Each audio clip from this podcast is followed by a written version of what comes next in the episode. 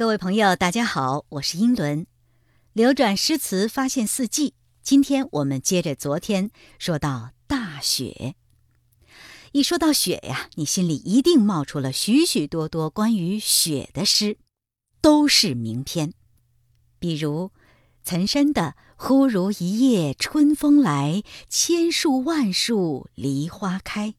比如说韩愈的“云横秦岭家何在，雪拥蓝关马不前”，李白的“五月天山雪，无花只有寒”，王维的“草枯鹰眼疾，雪尽马蹄轻”，等等等等，用一个“等”啊，都代表不了这么多名篇。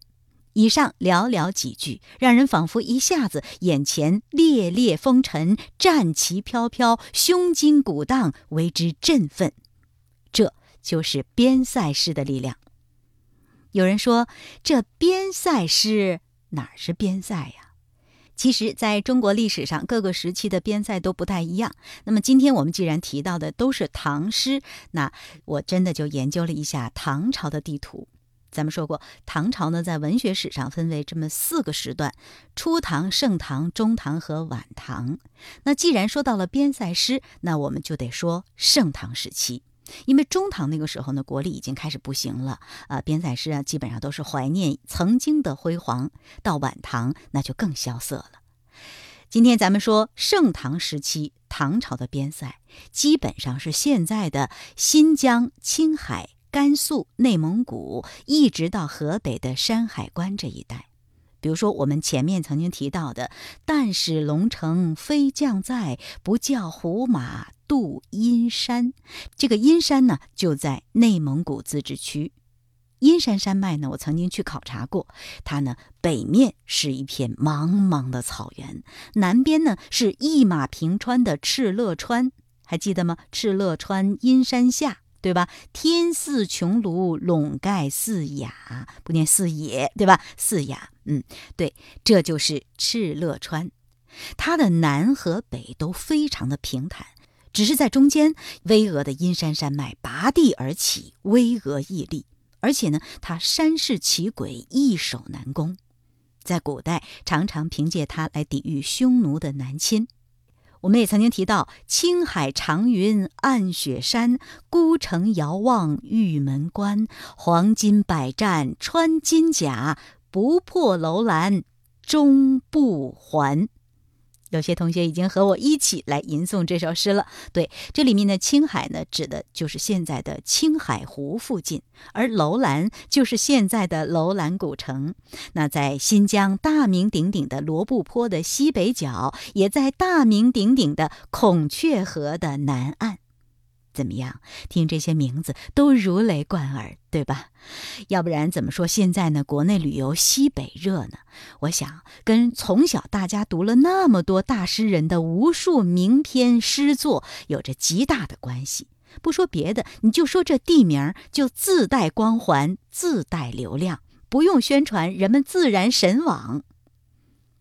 好，说到边塞诗，这边塞诗啊，可是唐诗当中最具有艺术性的部分了。大家都知道，这边塞诗呢，基本上都是写军旅生活的，或者是描写塞外啊雄奇壮丽的奇美的风光。再有呢，就是反映军旅生涯如何如何艰苦。哎，引无数后世读书人神游天外，不生向往。反正我在读诗的时候，就最喜欢“燕山雪花大如席，片片吹落轩辕台”，喜欢“欲渡黄河冰塞川，将登太行雪满山”，喜欢“葡萄美酒夜光杯，欲饮琵琶马上催，醉卧沙场君莫笑，古来征战几人回”。也喜欢“黄河远上白云间，一片孤城万仞山。羌笛何须怨杨柳，春风不度玉门关。”想象一下，巍巍高山，茫茫戈壁，孤孤单单就这么一座小城，烈烈西风吹着战士们的战袍，他们腰横举世闻名的唐刀，号角吹响，奋勇杀敌。而当他们回到守城之中，又开始思念远方的家人。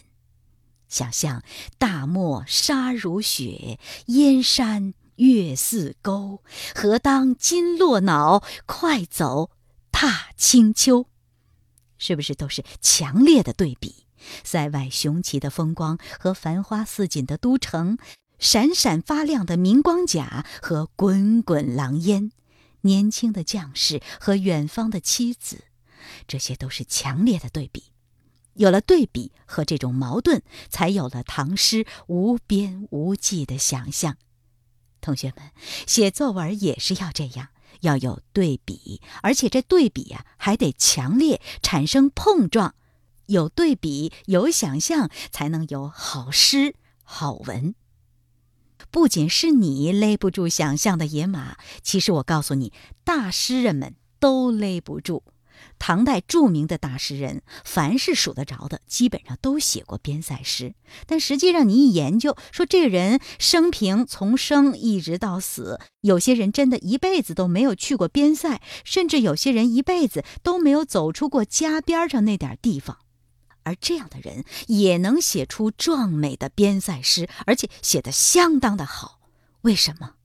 这就是诗的想象力呀！靠想象。我们可以拥有无边无际的世界。好，今天呢，我们就说到这儿。明天我给你讲一个王之涣、王昌龄、高适他们哥仨的小故事，顺便一起来读读诗。我是英伦，明天再会吧。